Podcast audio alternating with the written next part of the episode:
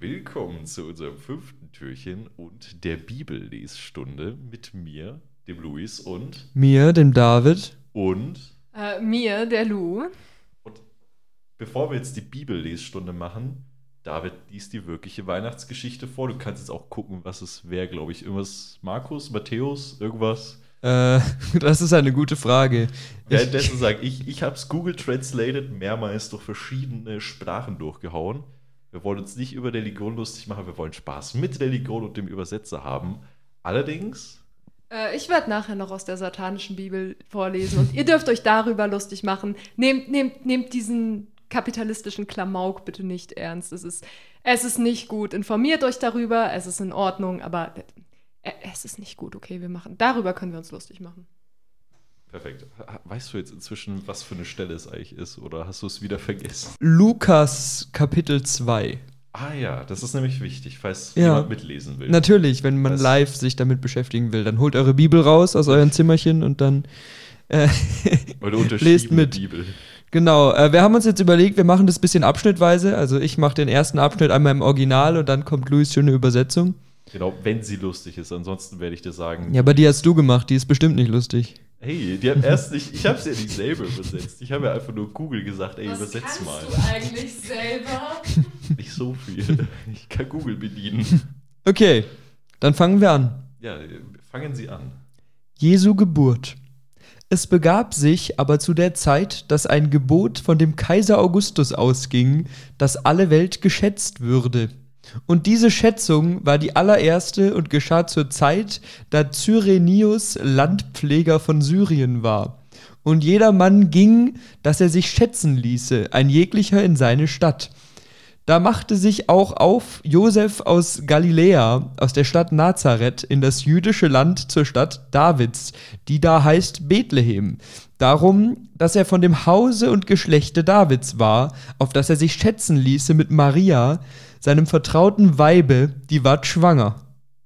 Ja, der erste Absatz ist am längsten. Bei mir kam dann raus, aber der damalige Kaiser Augustinus befahl den Schutz der Welt. Dies war die erste Einschätzung, die stattfand, als Quirinius Gouverneur von Syrien war.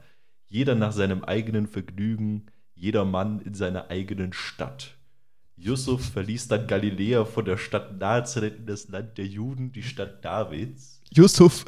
Yusuf, ja, Geil. Yusuf gemacht Sehr gut. die Bethlehem genannt wurde, weil er, seine, weil er eine Familie und Nachkomme Davids war und seine treue Frau Maria bewundern wollte. Sie ist schwanger. Das ist einfach so als kurzer Endsatz noch angehängt worden. Ich finde, die Übersetzung klingt leicht rechts. Der erste Satz, wo er Ja, sagt, der Schutz der Welt klingt so weird. der Schutz der Ich Welt. glaube, Yusuf kam rein, als ich Kurdisch oder Arabisch noch reingenommen habe. Das kann sein. Gut, dann machen wir weiter. Der zweite Abschnitt. Und als sie da selbst waren, kam die Zeit, da sie gebären sollte. Und sie gebar ihren ersten Sohn und wickelte ihn in Windeln und legte ihn in eine Krippe, denn sie hatten sonst keinen Raum in der Herberge. Wenn sie da sind, ist es Zeit für ihn, ein Baby zu bekommen. er brachte sein erstes Kind zur Welt, wickelte seine Kleider ein und setzte es an einen Ort. Denn es gibt keine anderen Sünder im Gasthof. Er bringt, Yusuf bringt das Kind Ja. zur Welt. Und es waren Hirten in derselben Gegend auf dem Felde bei den Hürden. Sie hüteten des Nachts ihre Herde. Und siehe, des Herrn Engel trat zu ihnen, und die Klarheit des Herrn leuchtete um sie, und sie fürchteten sich sehr. Okay, ich, das wurde im Übersetzer bei mir deutlich kürzer, glaube ich. Okay. Auf den Feldern in der Nähe des Zauns beobachteten die Hirten sie jede Nacht. Die Engel ihres Gottes kamen zu ihnen und weckten die Öffnung des Herrn. Sie haben solche Angst. Die Öffnung des Herrn, weiß ich auch nicht genau. Ich liebe immer diese kurzen Endsätze, aber sie ist schwanger. Sie haben solche Angst. Wunderbar. Und der Engel sprach zu ihnen, fürchtet euch nicht. Siehe, ich verkündige euch große Freude, die allem Volk widerfahren wird. Denn euch ist heute der Heiland geboren, welcher ist Christus, der Herr in der Stadt Davids. Und das habt zum Zeichen, ihr werdet finden das Kind in Windeln gewickelt und in einer Krippe liegen. Jesus sagt, fürchtet euch nicht, deshalb schenke ich euch große Freude und Freude, die jeden betrifft. Heute ist der Christus, der Erlöser, der in der Stadt Davids geboren wurde. Dies ist ein Zeichen dafür, dass sie ein Kind in einem Rock voller Kleidung finden werden. Ich möchte anmerken, Yusuf hat ein Kind zur Welt gebracht. Im Rock. In einem Rock und das Kind beginnt sofort zu sprechen. Jesus Stimmt, der hat gleich gesagt. Am Anfang Ja. steht Jesus sagt. Und alsbald war da bei dem Engel die Menge der himmlischen Heerscharen, die lobten Gott und sprachen, Ehre sei Gott in der Höhe und Friede auf Erden und den Menschen ein Wohlgefallen. Andere Übersetzungen nach besser bezeugter Lesart, Ehre sei Gott in der Höhe und Friede auf Erden bei den Menschen seines Wohlgefallens. Also die Übersetzung war nicht lustig, deswegen überspringen wir die einfach bei mir. Das ist wirklich einfach irgendwie nur komisch. Viele Könige im Himmel preisen Gott mit Engeln, bla bla bla. Okay, dann kommen wir gleich zum nächsten Absatz. Und da die Engel von ihnen gen Himmel fuhren, sprachen die Hirten untereinander, lasst uns nun gehen gen Bethlehem und die Geschichte sehen, die da geschehen ist, die uns der Herr kundgetan hat. Und sie kamen eilend und fanden beide, Maria und Josef, dazu das Kind in der Krippe liegen. Da sie es aber gesehen hatten, breiteten sie das Wort aus, welches zu ihnen von diesem Kinde gesagt war. Als die Engel von ihnen in den Himmel, Himmel kamen, sagte er zu ihm, du wirst in den Himmel kommen müssen. Lasst uns nach Bethlehem gehen und sieh dir an, was der Herr uns sagt. Sie kamen schnell, um Maria, Josef und die Kinder auf dem Boot zu sehen. Dem Boot haben sie mit Noah verwechselt. Und auch Plural. Die einfach. Kinder, ja. Es gibt zwei Jesen. Ja. Und die sind anscheinend auch Riesen! der, der wichtige Plural von Jesus, Jesen. Und anscheinend auf einmal auf dem Boot. Die haben einfach Bethlehem zu Boot umgebaut in der Zwischenzeit. Bethlehem. Ja. Bethlehem, nicht schlecht. Bethlehem. Aber als ich ihn sah, verbreitete sich das, was der junge Mann gesagt hatte. Der junge Mann. Der junge Mann, der redet ja Sehr wirklich schon viel. Ähm, und alle, vor die es kam, wunderten sich der Rede, die ihnen die Hirten gesagt hatten. Maria aber behielt alle diese Worte und bewegte sie in ihrem Herzen. Alle, die zu ihnen kamen, staunten über das, was die Schafe zu ihnen sagten. Aber Maria akzeptierte all diese Worte und atmete tief durch. Das ist interessant. Die Schafe mit denen einfach Bullshit und Maria ist so, okay, akzeptiere ich halt. Und die Hirten kehrten wieder um, priesen und lobten Gott um alles, was sie gehört und gesehen hatten, wie denn zu ihnen gesagt war. Und da acht Tage um waren, dass das Kind beschnitten würde, da ward sein Name genannt Jesus, welcher genannt war von dem Engel, ehe denn er in Mutterleibe empfangen ward.